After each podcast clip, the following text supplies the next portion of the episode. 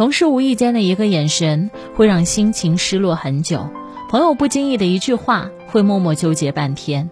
太过在意别人的看法和评价，后果往往是在敏感和讨好当中委屈了自己。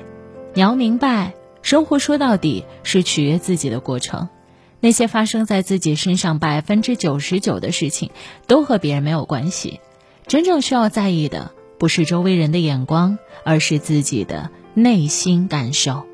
学会放下对别人的关注和期待，把时间和爱留给自己。